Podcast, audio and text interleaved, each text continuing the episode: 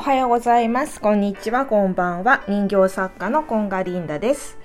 この番組は私が、えーと、宇宙理論、ワクワクし、常に自分が心地いい状態でいたらどうなるかっていうのを実験して配信している番組です。えーと、今日のトークテーマは、結局自分っていうテーマでお話ししたいと思います。えーと、ここ最近私いろんな人に会ってえーと、例えばあのリンダの部屋に、えーと、西の魔女に聞いてみようっていうインスタライブの番組的な「徹子の部屋」的なものを最近やっていて、えーと、もう2回やったんですけど1回目のゲストがカバンとかを作っているあのニコのクリエイえーと、ディレクターのニコちゃんとかあと先日は、えー、と温めクリエイターのえーと、ドロップスの木の真中さんとかをゲストに呼んでお話ししてあのすごいね気づきがいっぱいあったりそれに伴っていろいろな出来事とかいろんな誰かの配信とかがリンクしてそういろんないろいろがつながってくる。なんか宇宙の話だけじゃなくってなんか心の話とかなんか全部結局一緒で結局全部自分なんだっていうことにあの気づいたのでちょっとあの配信してみます。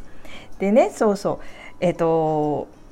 私あのビジネスものづくりビジネスを始めた人の向けに、えっと、冊子を作って1年前にブログを書いたものを3月にちょっとまとめてそれを小冊子にして発行してて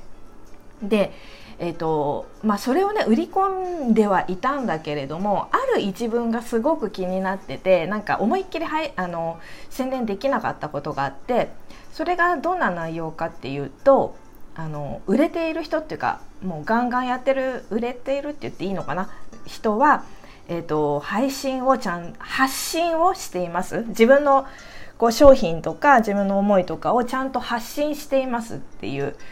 いろんな角度からやってますよっていうふうに書いたんですよ。でそれは例えばインスタだったりとかツイッターだったりとか、えーと、LINE 公式だったりとか、まあ、ある人は YouTube だったりもするけど、まあ、とにかくなんかいろんな形でいろんな角度から、えーと自分の商品の良さだとか思いだとかを伝えているよっていうことを書いたんだけどなんかそれが今までのなんか普通の既存のビジネス塾みたいなことと同じこと言ってるかなっていうなんていうの？をガンガンやりなさいみたいな。とにかくフォロワーを増やしてとか なんかいいねつけまくってみたいな。そういうつもりで書いたわけじゃないけどそういうふうに思われてるっていうかそういう感じと同じになってしまってないかなっていうふうに思ったんだけれども、えーと、私が入っているビジネス塾関係のことで、えっ、ー、と、ま、1日ライブ配信とかをしてガンガンガンガン売り込んで、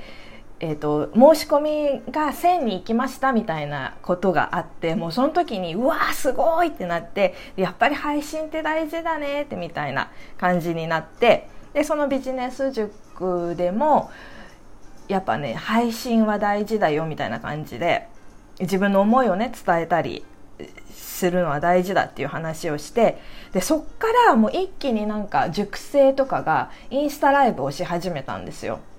で私ちょっとそこですごい違和感があって今まで自分の発信をしてきてなかなかった人がいきなりインスタライブで配信をしてですごいチャレンジなわけですよね。みんなドキドキしながら本当清水の舞台からみたいなバンジージャンプみたいな感じで。やるんだけどなんかその怖さっていうのが、えーと、本当にやりたいことの本命もうど真ん中ってやっぱりやるときにすごい恐怖が生まれるとかって言われててでもその恐怖とちょっと違うんじゃないかなっていうふうに思ってただの、えーと今までやってこなかったから初めてやることに対してのなんか恐怖であるだけな気がしてで本当にやりたいことじゃないのにただ苦しいだけ辛いだけみたいな感じなんじゃないかなってぼんやりこう思ってて。でまあそれはまあぼんやり思ってただけだったんだけれども。で、えーと、真中さんと先日、えーとリンダの部屋をやった時にそのいろんな角度から配信発信してますよっていうのが真中さんを思って書いた真中さんだけじゃないんだけどまあ真中さんとか、まあ、他にニコちゃんとかもそうなんだけどがやっぱりいろんな角度から発信をしてんの。ちょっと配信と発信と違うんじゃないかなって私思ってて、えっと、そう、いろんな角度から、まあ、伝えてるわけ、彼女たちは。発信してるの自分の思いを発信していてでそれを伝えたら真中さんにねそうその真中さんとかを思ってその一文を入れたんだよみたいな話をしたらいや私はや今はやってないよって言われてえっ、ー、と前はねなんかちょっとこれスピリチュアルなんかよくわかんないけど、えっ、ー、と今風の時代って言われてて風の時代はもうなんかふわふわふわふわこう波に乗るみたいな風に乗るみたいな感じの時代らしいんですよ。でスピードも速い。だけどその前の時代っていうのが地の時代でそれこそコツコツコツコツだったらしいのね。ちょっと私もこの辺詳しくないけど。だからコツコツ発信するっていうのは今までの話で今はもうなんか自分の気分に乗がいい時やりたい時に発信してるみたいな話で。ああそうかと思って。なるほどねと思って。そう。だから自分確かにだから発信は大事なんだけどもしそのインスタライブとか配信がしたくないんだったら別にする必要ないよねってそこでまたやっぱりビビビってあってあやっぱり私そうだよねって感覚合ってた合ってたみたいな感じにもなって そうそうだから発信は大事なんだよ。あの、やっぱり自分はこういうことしてます。私こういうの作ってます。こういうの見てください。みたいな感じで。ガンガン行く必要はないけど、でもやっぱり自分をちゃんと発信、思いとかを発信するのは大事だなって思ってて。で、えっ、ー、と、そうやって自分であれば、誰かが見つけてくれるだよね。キラッとこう続けてるとキラリと光る感じを誰かが見つけてくれる。ガンガンこっちから誰か見つけてくださいみたいな感じで行く必要はないんだなっていうのをちょっとそこでビビビって点と点がつながったっていうかそう確信に変わったというかそんな感じで。で、えーと、つい最近ね私ディスプレイを教えてほしくってえっ、ー、と雑貨えっ、とねも、えー、ハンドメイド作家さんとかを集めて、えっ、ー、と、イベントとか、百貨店とかの催事に出している R さんっていう方にちょっとアトリエに来てもらって、